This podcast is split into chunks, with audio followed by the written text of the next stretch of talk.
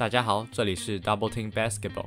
简单介绍一下我们的频道，在 Podcast 的部分，我们会以 P League 联盟为主题，分析球员动态与球队近况，也会深入至 UBA 甚至是 HBL 的精彩赛事。喜欢台湾篮球的观众们，也可以到 Instagram 上搜寻 Double Team Basketball 官方粉丝团。我们每周会不定期的发一篇分析文章，按下追踪后，也可以最快接收到节目上架的通知。接下来节目就要开始喽！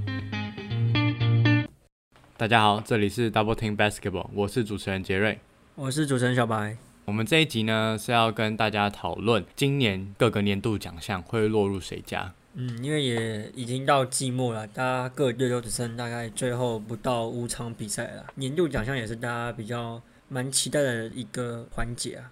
嗯，我相信大家应该都其中几个重要奖项应该都有自己的人选啦。小班，你来跟大家讲一下，我们这一集会讨论哪几个奖项好了。嗯，其实今年 P D 的奖项非常多啊，甚至有超过二十个吧，我记得。最近 P D 自己社群官方也一直在讲一些年度穿着啊这些，但这些不会是我们今天要讨论的重点。我们今天会把重点比较放在个人个人奖项上面，像是年度 M V P、杨将、年度第六人、年度新人王、年度进步奖。还有年度第一队、第二队，还有年度教练以及年度 GM，还有最佳防守球员身上。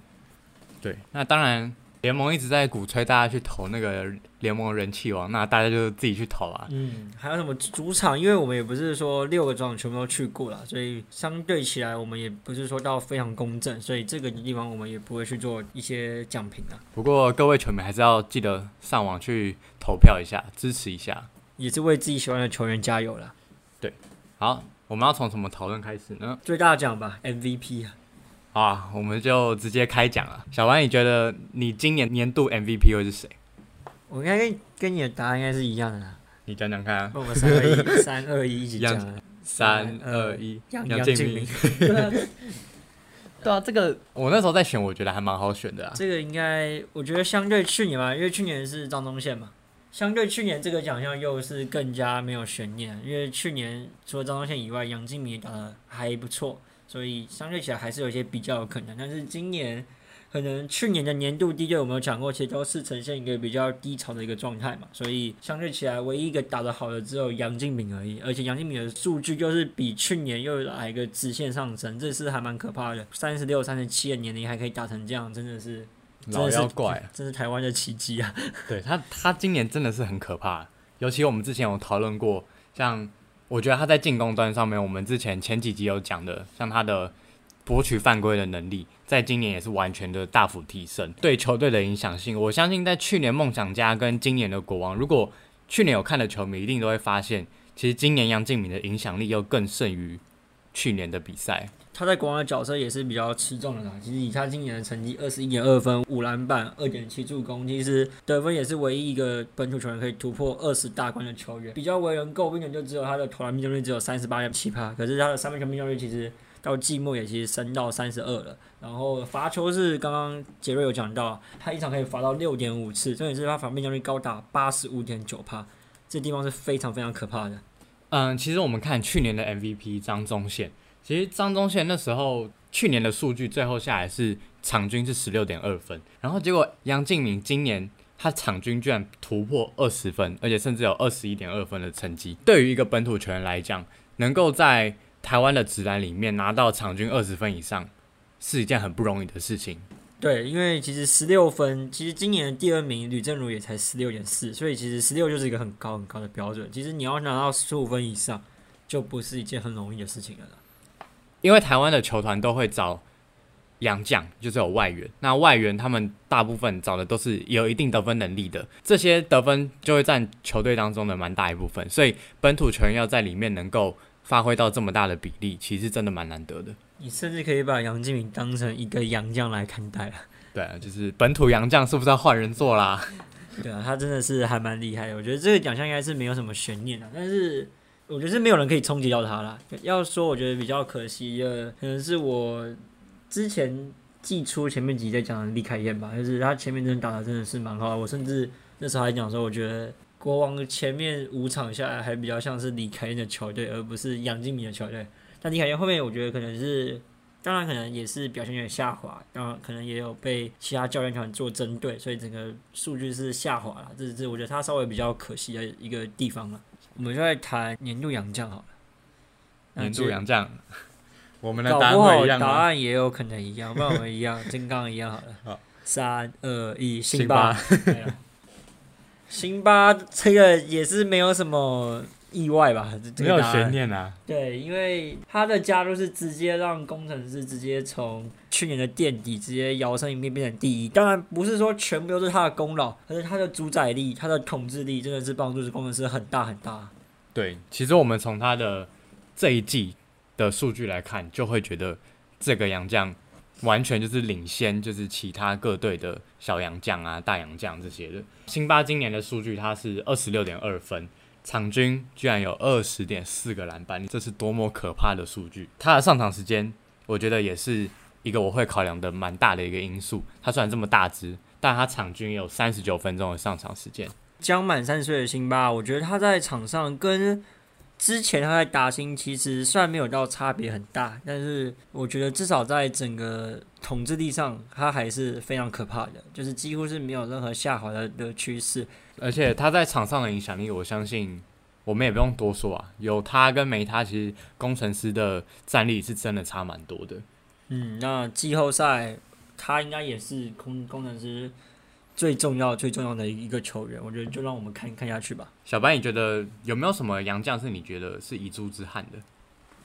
其实我觉得今年的洋将其实都打得还蛮不错的啦，像是原本的塞瑟夫和辛特利，我觉得他都是保持一个应有的一个水准。要不是辛巴来的话，我觉得塞瑟夫也还是一个很强而有力的一个竞争者啊。但是要说的话，我觉得呃汤马斯吧，对汤马斯虽然最近受到有很严重的伤病问题，也休息了蛮多场比赛，也是我们上一集有讲到，他在场上和他在场下对国王的差距也是很大的。他没有上场的时候，国王战绩是零胜八败，他也是一个可以缴出场均就是将近二十二十的一个球员。我觉得辛特利在今年的表现也是很稳定，但是应该是媒体声量的关系，就是今年的呃富邦他们新闻，我觉得感觉比较相对于其他队好像比较少一些。新特利他的场均其实也是维持在二十一分的成绩，对球队的影响力，我觉得跟去年来讲，我们很久以前有提过，那我觉得其实也是一样，他对富邦的影响来讲也是很大的，只是嗯对，就是今年辛巴太强大了，然后再加上媒体声量的关系，所以我还是会把这一票投给辛巴。好了，那我觉得这前面两个奖都没有什么太大的意外。那我们来讲一个，我觉得可能是最有可能答案不一样的一个选择。好了，哪一个？呃，年度第六了，哇，哎、这个很难选哎、对，我这个觉得这个很难选。而且我这跟我开季原本想给的答案也都完全不一样。好，那我们这个分开讲好了。其实我刚刚就在考虑说，哎、这到底我要排的是我的预测还是心目中？你就是在考虑这个，是对。对，因为我就在想说，如果是我的预测的话，和我心目中的答案可能会不太一样，嗯，所以这个点我其实还是蛮苦恼的。好了，我先讲好不好？好，你先讲，你先 那。我先讲，我年度第六人，我自己选的是卢俊祥，桃园领航员的卢俊祥。先跟大家讲一下为什么我觉得很难选。我在选择的时候，我有三个人选一直在纠结，就是第一个林志杰，然后第二个是卢俊祥，然后第三个是戴维斯。呃，我最后会选择卢俊祥的原因是因为这个奖项叫年度第六人，它其实有规定说替补的比率要在七十五 percent 以上。其实戴维斯本身就是一个蛮好的选择，不过他的上场时间其实，在他们伤兵潮之前，其实也都只局限在第四节。对一个真的年度第二人来讲，我会比较倾向是那一种，因为类似那种假性先发的那种球员，所以我觉得卢俊祥就会比较符合我对于这个奖项的期待，而且他在场均其实也可以拿下，我记得是十四分嘛，十四分的成绩。对于领航员来讲，卢俊祥的存在也是影响很大的。虽然说领航员这季表现的不好，不过卢俊祥他的标分秀，然后他的在赛场上面的得分能力，我相信都是有目共睹的。哦，我对第六人其实想法跟你大同小异吧，但是要我给的话，我应该会给 Davis、欸。哦，对，你是给 Davis 我其实有点在林志杰和 Davis 这两个选择上去做一些选择，我反而卢俊祥是会这三个里面会是我第一个会被淘汰掉的。为什么呢？我觉得因为领航员的本土先发战力有点太弱了，就是变成是说他就是硬要直接把它顶上去。可是今天卢俊祥上来也不一定可以转换成一个胜率的话，我觉得这个最佳第六人，我觉得反而是你在整支队伍的比较内，你比较突出才会有这样的成绩。其实也有考虑到战绩的部分嘛，也是有球队的整体的战力，我还是有把它纳入一个考量范围。那 Davis 我觉得很重要，是因为他今年的成绩其实也很漂亮，十二点三分，八点八篮板。可能他上上场时间少，可是我觉得这就是一个板凳应该做的事情，就是在有限的上场时间内，他把这整个效益做到最大化。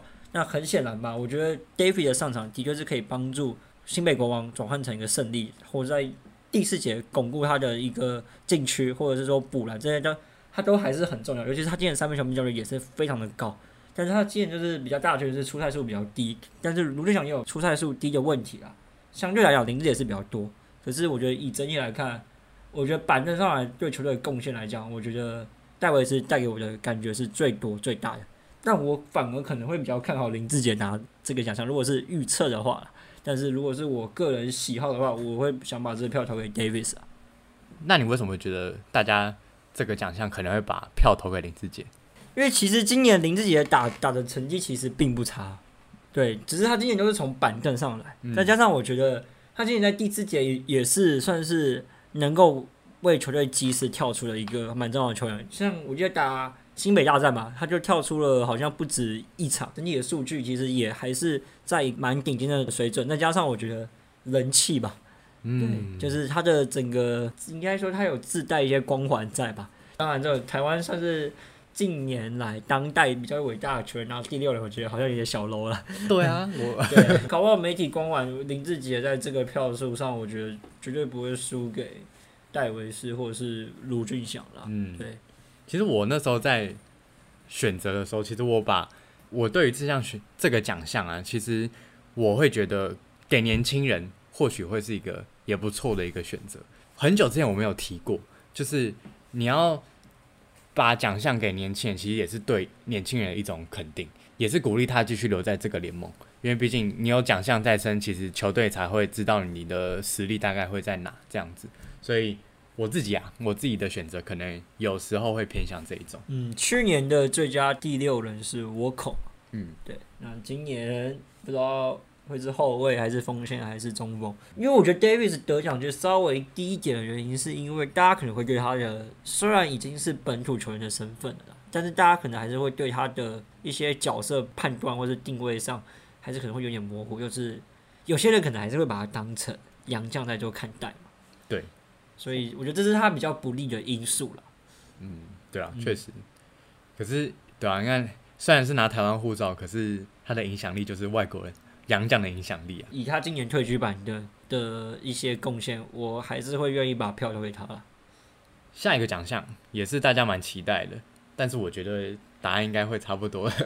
年度新人王，啊，年度新人王，对啊，我就不用一讲，不用倒数，我觉得答案是一样的，答案会是一样的啦。你先讲，就是陈佑伟啊，对，陈佑伟，我觉得这个东西也是。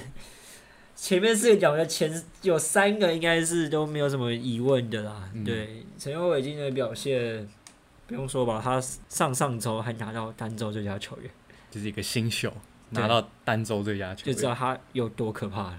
对啊，大家都是比较在讨论的，就是陈佑伟、朱云豪跟洪凯杰。摊开数据来看，其实陈佑伟的数据是领先其他两个非常多的。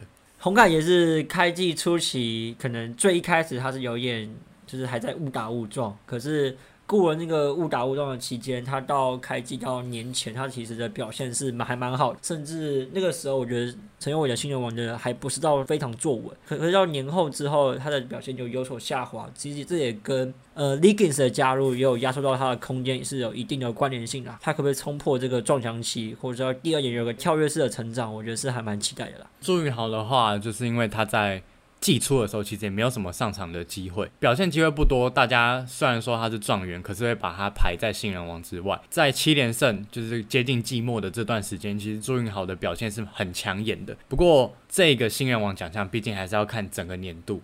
那陈佑伟又是有他在场上，跟他在场下，球队的进攻完全又是不同档次的一支球队。以影响力来讲，其实陈佑伟还是蛮突出的。不过朱云豪跟洪凯杰其实他们未来都是值得期待的啦，只是今年的表现部分可能就发挥空间可能就没有像陈佑伟这么的充裕。我记得我记错的时候是好像第一期还是第二期，我是不是预测陈佑伟会拿新人王？很早以前你就讲对陈佑伟会拿虽然我很喜欢，我很喜欢陈佑伟啊，对啊，但是我必须老实讲，我觉得他的表现也有点出乎我意料之外的好，真的就是我没有预期他在第一年就可以转换的这么好。我真的觉得我们大家可以用一个明星球员，或者是说准国家队球员去看待这名球员的，而且。他季末我觉得他也进步很多，是他在他的他的三分线上，他其实也改了一点投篮姿势，做一些微调。就是如果他之后可以把他这方面做得更好，他的进攻能力、进攻破坏度，或者说对于整个进攻的牵引能力，其实对他会是一个很大的帮助、啊。我这边多提一个人啦，就是我们也一直在关注的，就是蓝少辅。蓝少辅虽然说他今年就是可能离新人王这个奖项比较远，但是摊开的数据来看，其实他的表现真的不差，尤其是他的三分线。我们那时候很久之前在选秀的时候就觉得他的投篮手感是以后练起来是真的能够成为一个武器的，没想到今年哇，直接三分球直接起飞。我觉得他大四就是最后一个赛季，好像进的三分球次数，我记得不到十颗。所以你看，他现在变成一个算是 stretch four 吗？就是一个延伸四号的一个角色。其实这个转变是非常非常之大的。你要知道，他在大学的时候是一个禁区苦力的一个角色，嗯他能做出这么大的转变，你就可以知道他的适应或者说他的学习心态是真的是非常好的。我相信他一定下了很多的苦功在上面了，尤其是三分球的部分。钢铁人今年可能走的比较跌跌撞撞，但是我相信持续保持这样子的话，蓝少辅在未来几年一定在这个联盟会有他的位置存在的。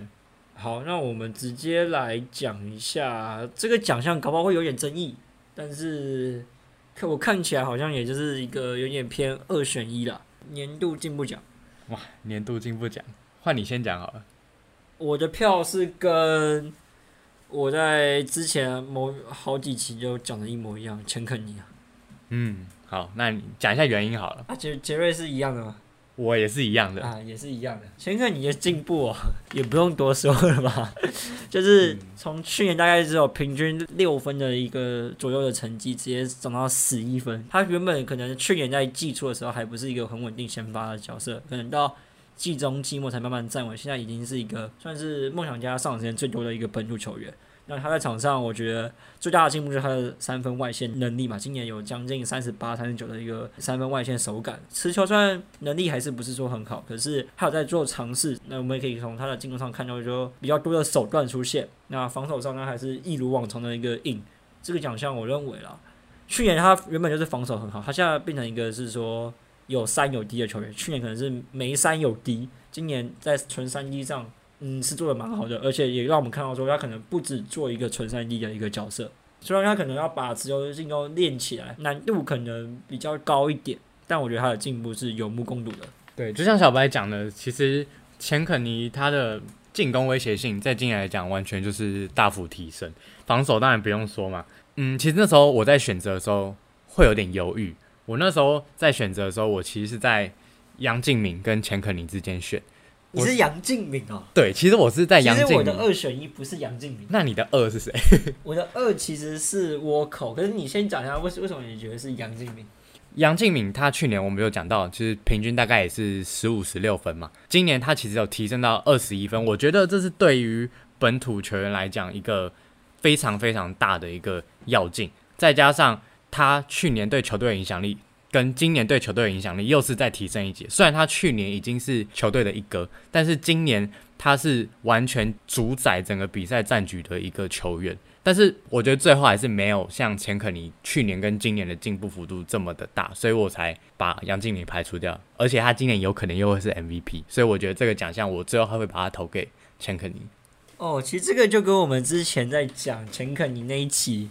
就是有一部分刚刚讲到前个那一集那个道理一样，年度最佳进步奖再拿年度 MVP 那个，我们现在有拿 NBA 的例子去讲嘛，就是那个 j a m o r a n 嘛，结果 j a m o r a n 是真的拿到年度最佳进步奖嘛，对啊，对 MVP 还是没有拿到嘛，对，我觉得这是论点还是大家可以去去思考的。当一个人进步很多，他的讨论成绩还要在年度进步奖吗？还是我们直接把它归类在年度 MVP 上面？对对对对，我觉得这还是一个很有趣的一个议题啊。嗯，但如果是我自己啊，我也比较想倾向就是，如果其实他已经是一个 MVP 讨论的，那我们就直接把它放在一个 MVP 讨论了。所以我没有把杨敬敏放进去，甚至我完全没有思考到杨敬敏，就是主要是这个原因啊。嗯我有思考到一个另外一个人，就是倭寇嘛，就是我刚刚也有讲到。那是因为今年今年倭寇在下半季的进步，我觉得是很可怕的。嗯他的整个进攻手段真的是变得非常非常多元，他甚至是梦想家的本土进攻的第一选择。但是我想一想，我觉得他去年就已经拿到最佳第六人了，代表说他在他的三 D 的角色，甚至是我觉得是去年梦想家唯一一个算是角色球员三 D 方面做最好的。那今年他在三和 D 的方面都还是表现很出色，可是他又多了一些进攻手段、切入的进攻能力，在这方面我觉得是蛮值得鼓励的。但是整体来讲，我觉得进步幅度比较大的还是钱肯尼啦。嗯，对你那样讲，我也觉得倭寇也是一个蛮好的人选的。嗯我一直在想一点是，这个奖项留给一些真的值得鼓励的球员，会是一个比较好的选择，就是一一个肯定嘛。肯定过的球员不是不能够肯定，像 John Moran 最佳新秀，隔年又在一个最佳进步奖，这种球员确实就是很强。他甚至有 MVP 的实力，这个东西我觉得是蛮难去做区别的。不过我个人是比较倾向再给新的人机会。嗯，搞不好刚刚没有得奖的，可能会在后面两个奖项，我们搞不好会有名字出现嘛？应该会有来，名字出我。们直接讲年度第一队和年度第二队。哇，这个也是你想先讲第二队还是第一队？先第二队好了。哦，你想先讲第二队、啊？我们先第二队，我们先第二第队二队可能是比较有有一些意义的，你知道吗？啊。我比较想先讲第一队，因为我觉得其实这可能我们后面有讲，我觉得设第二队其实有点太多了一点点。好，那我们先讲第一队。你先好了，好，我先。我们先讲一下年度第一队的范围限制的名单啦。年度第一队最多就是选择一名洋将，然后他们有分前场跟后场球员，要么就是前场三个，后场两个，不然就是前场两个，后场三个，这样子去做选择。那他的出赛数也要到一定的频率吧？应该说每个奖项都要嘛。我记得好像也是二十场对，以上就是至少要三分之二。对，就是那个一个标准。我的最佳五人是李凯燕、高国豪、吕正如、杨敬敏跟辛巴，这样。那你你先讲你的好了，是没有差很多了。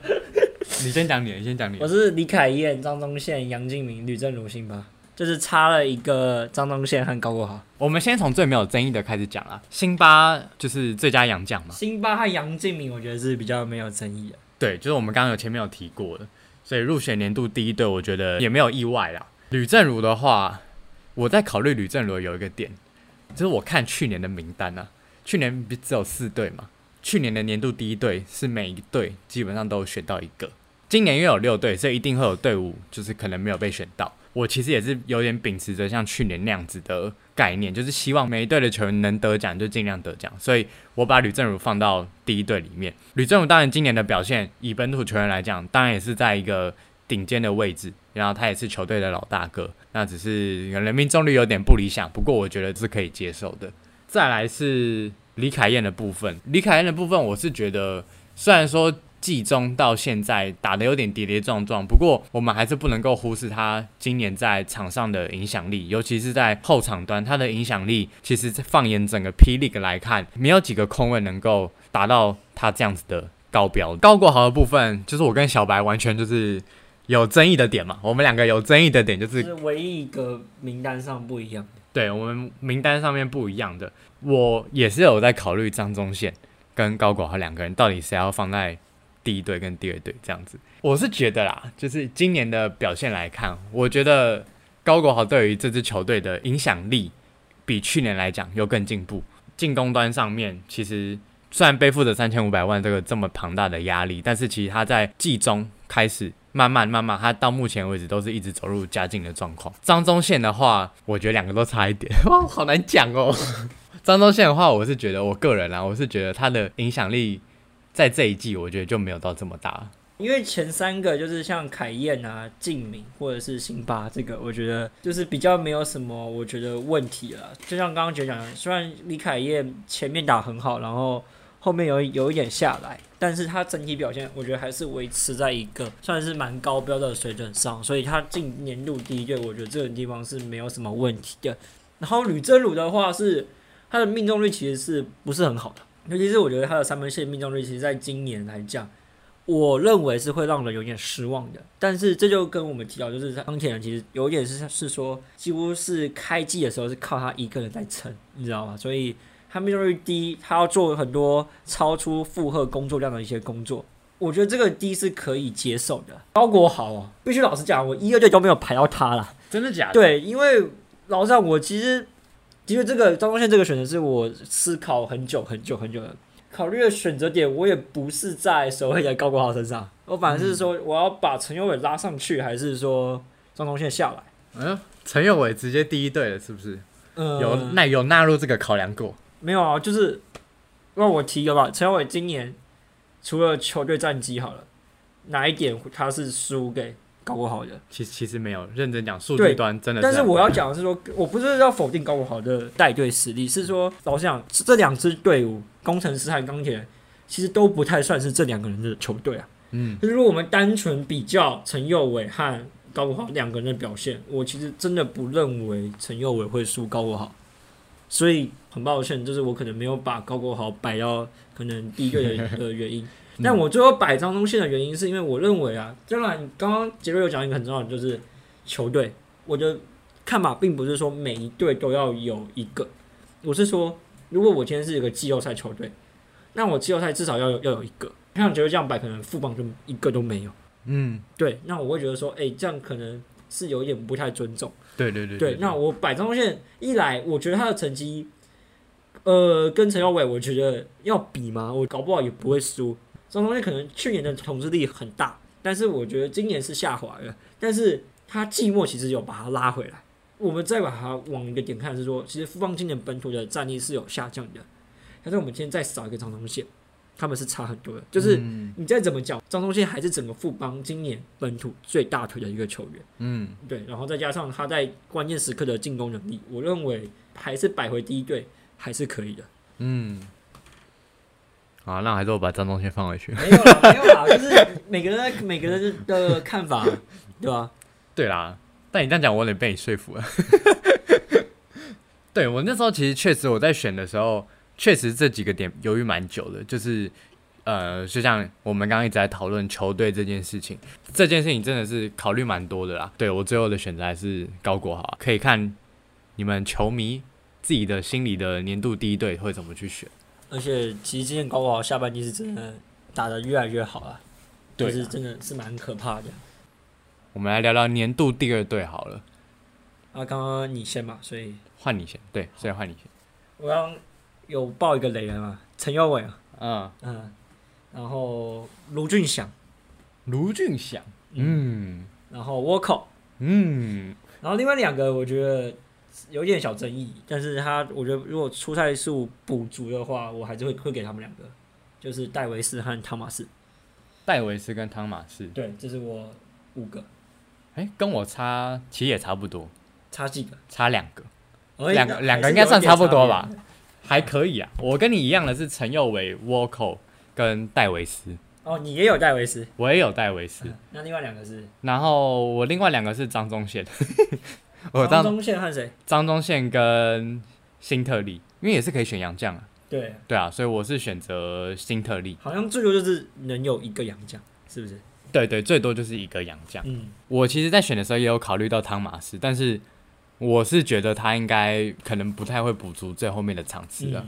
因为其实出赛场次也是一个你可以去考虑他对这支球队的贡献。因为假设你没有办法上场，你就是没有办法为球队贡献。对，你讲一下你选这些球员的理由好了。那右尾就是我刚刚讲的，我觉得他今年的表现是真的是很好，甚至我认为啦，年度队伍应该要有他了。嗯，哎，你有排他吗？有啊，我有排他，我有排他。对，我觉得年度队伍应该要有他的名字在身上。嗯，那他的好，我讲过好多好多次啊，所以我就不 不不，我就不太讲了。嗯，那卢俊祥，我觉得今年的表现其实真的很好，尤其是他在整个得分上的一些斩获，但是他可能是我在这个。位置上，我唯一可能有点疑虑的一个答案之一，就是在后卫端啦，因为我觉得钱肯尼其实也打得蛮好的，嗯，甚至说如果要我讲个人喜好的话，我搞不好会投钱肯尼一票。哦，对，因为我觉得钱肯尼一来是他所在待的队伍还是比较强嘛，对对。可是我觉得论强的缺点就是代表说他的出赛场次也有点少，但是他的整个进攻，我认为是真的是一个打出一个后起之秀的一个架势。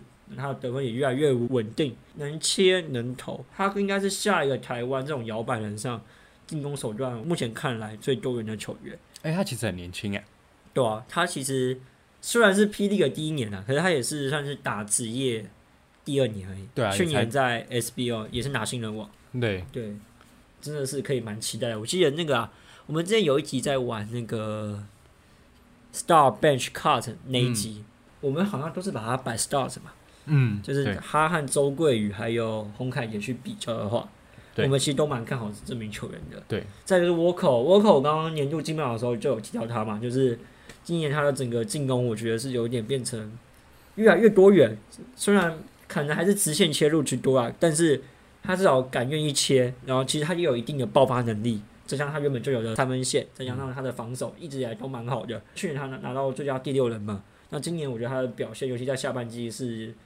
有更进步的一个趋势。可是比较可惜的就是他最后最近就是受伤了，然后是整季报销。其实这对梦想家很伤、很伤、很伤。他的出赛手数也有二十五场了，所以他的表现我觉得在一个位置没有什么问题。对，然后 Davis 我刚刚有讲过，就是虽然是从板凳出发，但是整体的表现，我认为如果以本土球员来讲，他还是在一个很顶很顶的一个顶标。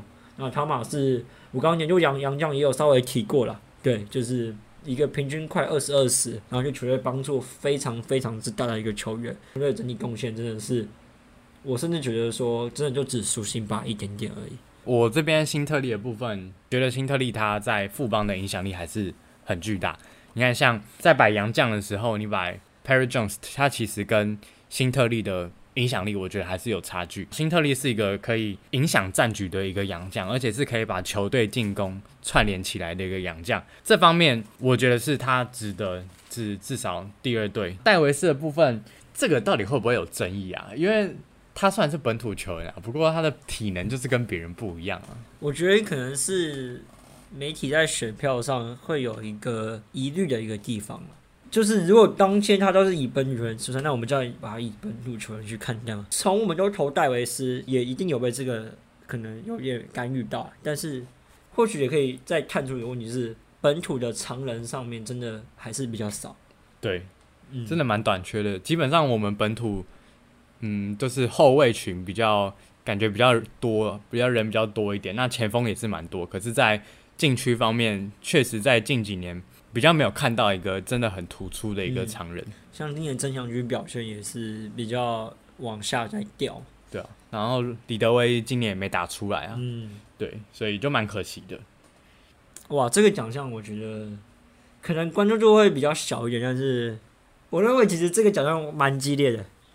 年度教练，年度教练，这个真的很难呢。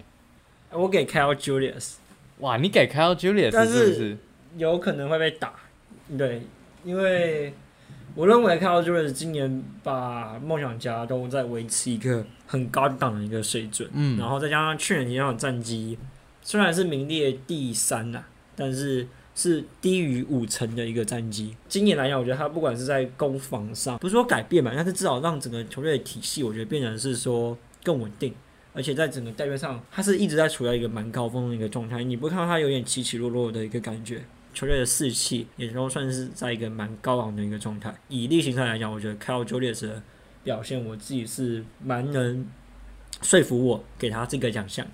嗯，对然后，那，我觉得很多教练其实今年都很不错。林冠伦也是一个很值得给的嘛，就是因为去年他其实工程师就是一个垫底的球队，然后现在直接冲上一个龙头的位置，他的执教能力我觉得也是很能够给予肯定的。比如说他在辛巴的一些配置上，但相对来讲，我可能还是会给 Julius 吧。新北国王的 Ryan 其实也蛮不错的，因为 Ryan 比较没有一个比较感，但是你要想 Ryan 他是把一个新球队，对带起来。但是如果以比较的话，我其实蛮我会蛮想把我的票投给 Cal Julius，我自己的选择啦，是一样的吗？嗯，其实我反而没有把梦想家考虑在我最后的名单之内。嗯，但是我觉得你讲的也有道理，就是去年跟今年的梦想家其实战力都是维持在一定的高峰状态，这是蛮值得去肯定的。，啊对，因为我要讲，其实我有点在林冠伦和 Cal Julius 在做投票。我最后给 Cal Julius，因为我觉得他阵容的变动幅度不是说很大，就是像去年可能工程师在洋将虽然有塔比，可是没有像那种辛巴这种统治级的人物出现。其实梦想家去年的洋将是追人样和希克斯嘛，嗯，其实这两个我觉得甚至是比他今年找的还要强。你现在变成说你洋将变得有点消弱了，可是你球队暂停你还是往上走，这个是一个很难能可贵的一个地方。梦想家因为去年其实就有竞争力，那今年维持在一定的高峰，其实也是蛮，我觉得是真的蛮值得鼓励的。但我最后的选择是给林冠伦教练。小白其实我刚刚有讲到，就是工程师去年是一支垫底的球队，今年他是能够冲到前半段的球队，但是我们现在不能确定说哪一支球队最后会是拿下例行赛的第一，因为四支季后赛球队的都还是太近了，战绩都是太近了，这个没有办法肯定，但是。去年的工程师跟今年的工程师是完全不一样的一支队伍，因为这个差异，所以我最后选择上面我是把票投给林冠伦总教练的。新北国王教练 Ryan 其实也是蛮厉害的，因为小彪讲了，今年完全就是一支新球队，当然在操作阵容上面，GM 其实也做得很好，所以今年新北国王也是马上就冲到前半段。后来我没有去考虑到 Ryan 的原因，是因为季末的时候他并没有把球队的战绩。就是维持在一定的高峰，最后这一波直接让他战绩走下去，我反而觉得这是我有疑虑的一个点啦、嗯，稍微可惜了一些。对，不然我觉得他其实也是蛮有机会的。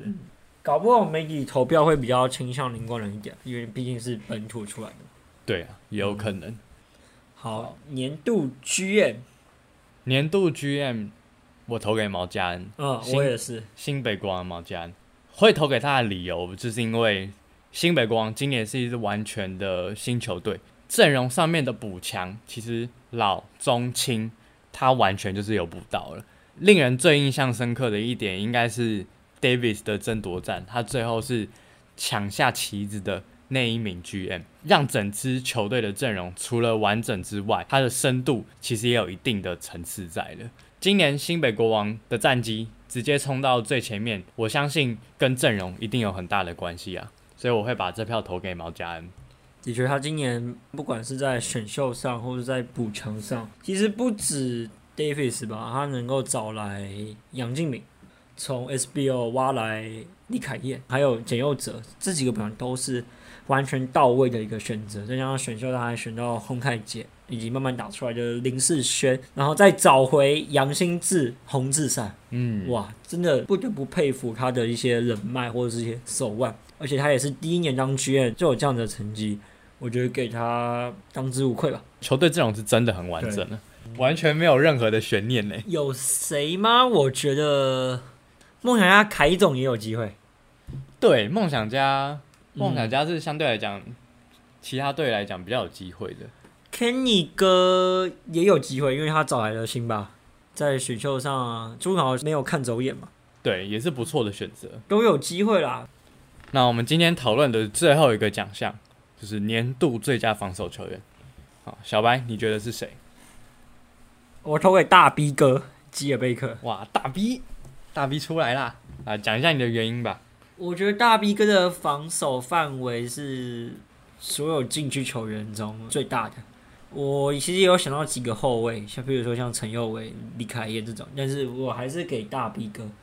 他的整个移动范围，或者是说跑动能力，我就是说我禁区球员中最好。当然，我们有一些统计数据啦，我觉得这可能就是比较少的一个地方，所以我觉得投这个年度防守球员就是会有个问题，就是数据量不够，所以你会比较主观一点。但是他的整个火锅能力，或者是说整个防守的范围，我认为是最大的，所以我会投给他。我的选择是辛巴，但嗯，我觉得辛巴好像拿太多东西了。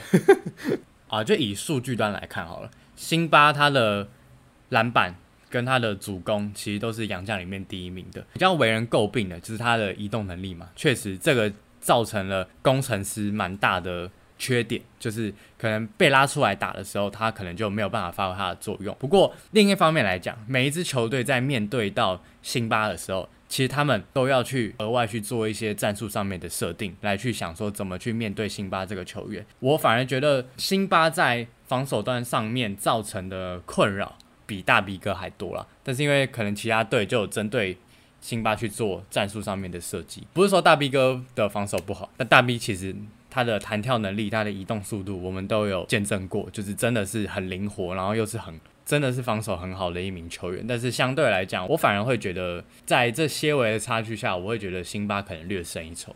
我觉得辛巴有个很大的防守问题，就是刚刚我们讲的，就是移动速度的一个问题，他就是离不开禁区。那当然，因为霹雳打的是所谓的 FIBA 规则，所以他没有一个防守篮下三秒的问题，所以他可以无止境站在篮底下，这是他的很大很大的优势。对，可是如果今天他遇到一个中距离跳投很稳定的一个球员，这就是他可能会被吃点的一个很大的点，加上他的体能吧。虽然体能是有变好，但是如果我今天打转换快攻，我可能几乎是看不到他回防的一个状态下。就是在我可能眼里中，我觉得年度最佳防守球员必须要有一个，就是可能他全面换防的能力。他不管是今天我被大打小，或是我小小打大，我都有能力去做防守，都能够应对的。对，然后其实。今年联盟还是有公布所谓的年度防守梯队，那这个我们就没有评的原因，是因为我觉得这个奖项，就跟我们刚刚前面讲，就是它的数据我们能给出的太少了，对我们觉得有点太偏主观了，所以这可以回到我们可能最后的结尾吧，就是其实我觉得在看就是年度防守第一队，甚至说年度第二队，好了，这两个奖项我觉得都有一点点太多了，毕竟台湾还是只有六队，就你要选出的人，我觉得。他一定可以选得出来，但是会变得有点难选，或许吧。我觉得奖项可能还是要有有一点珍贵稀有性，或是你就是要给一些鼓励性质。我觉得这就是你要去权衡的啦。应该说有一些球员，你不知道他这样子的表现到底是不是符合年度第二队应该要有的表现。他好像没到，可是好像又应该要选，因为也没有其他人了。对，就是没有其他人可以选了。我会觉得说年度第二队这个奖项。在选择上面，球迷可以自己去选择看看。就有时候真的选到后面，会觉得说，诶，他真的是符合第二队吗？第二队应该是要有这样子的成绩，还是应该要再更好一点？对，不是说否定他们，是说他们是他们是真的打很好，可是还可以再更好。对对，你想嘛，其实像 NBA，我们拿 NBA 去做举例知道，NBA 有三十支球队，他也才三队而已。那我们六支球队就有两队，对，你看他们是十分之一，我们是三分之一。对啊，所以这个确实算问题嘛，也不算了。那就是可能联盟就是想要鼓励这些球员吧。好，那这就是我们的答案了。我们比较有一些小争议的地方，或许是大家可以去想想看，说，诶，到底哪一个球员是适合？搞不好你们的答案也跟我们完全不一样。对，搞不好也有我们遗漏的一些球员。那这些都是给大家供参考，那你们也可以想想看。呃，最重要的是。其他奖项啊，什么人气王啊，你们这些能够能够球迷就去投票的球迷，就赶快去支持自己喜欢的球队。